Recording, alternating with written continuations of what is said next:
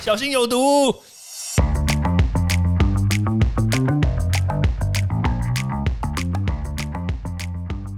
毒物去除了，人就健康了。欢迎来到昭明威的毒物教室。Hello，大家好，我是昭明威教授。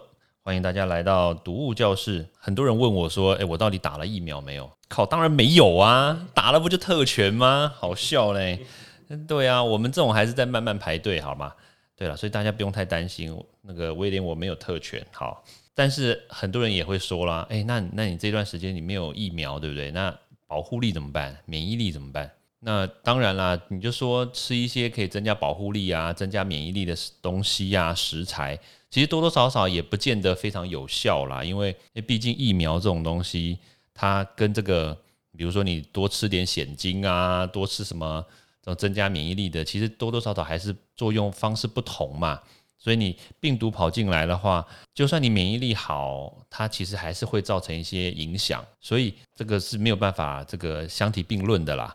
好了，那当然有没有其他的方式呢？替代方案当然有啊，像比如说随身携带酒精啊，或者是勤洗手啊，这个都多多少少都是一个这是替代方案，当然也是没有办法的替代方案啦。那当然酒精讲到酒精这个东西哦，真的我必须说一下，很多人用的酒精的方式是非常 GG 的，你知道吗？像像我就常常观察到啊，有一些人呐，他们就是喷酒精之后。哎，立马哦，就直接拿抹布去擦拭它。其实这个就不太 OK，你知道吗？怎么说呢？酒精基本上还是要让它跟这个病毒作用一下，然后作用了大概二十秒、三十秒之后，你再你再用一个干净的卫生纸或者是纸巾去擦拭它。那当然，抹布当然不晓得说它到底脏还是干净啦，因为毕竟抹布是一个可以重复使用的一个东西嘛。所以你就想想，这个酒精跑到这个病毒身上，对不对？然后那病毒就被割开啦，被裂解开啦，对不对？那它的尸体还在那边嘛？它死掉了，它尸体在那个地方。所以你这个抹布跑过来之后，你擦了，那不就顺便把这个病毒的尸体一起带走？那如果说你这个抹布没有，完全的清洁或者是怎么样消毒？哎，那你这个不是每天拿这个病毒的尸体在那边擦吗？哎，不听起来有点怪怪的，对不对？所以我觉得啦，建议就是你还是用这种可以抛弃式的这种这种擦拭的东西工具去擦拭它，或者是你就因为酒精挥发很快嘛，你就喷上去之后，你就等着挥发一下嘛，对不对？那但重点就是你要把这个酒精呢足够的。去覆盖到你要喷的这个表面，这个是重点哦。如果你没有喷喷到，或者是你没有覆盖到的话，那酒精它不会作用啊，它不会作用，或者是你病毒还在那个地方。当然有些像比如说细菌也是嘛，对不对？你没有覆盖到的话，它就没有效啊。所以这基本上来说，这是第一个很重要。那第二个就是，虽然一般人接触酒精都没有什么太大的问题，还是有一些族群是不 OK 的。像比如说你本来就有一些异位性皮肤炎的人。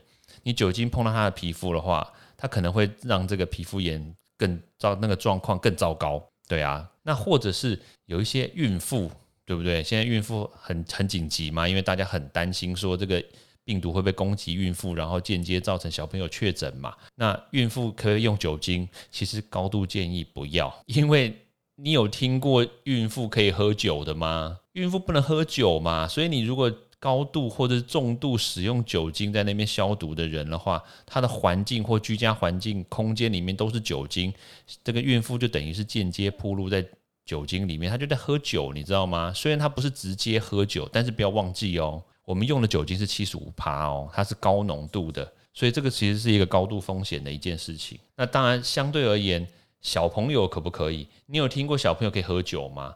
当然不行啊，所以小朋友。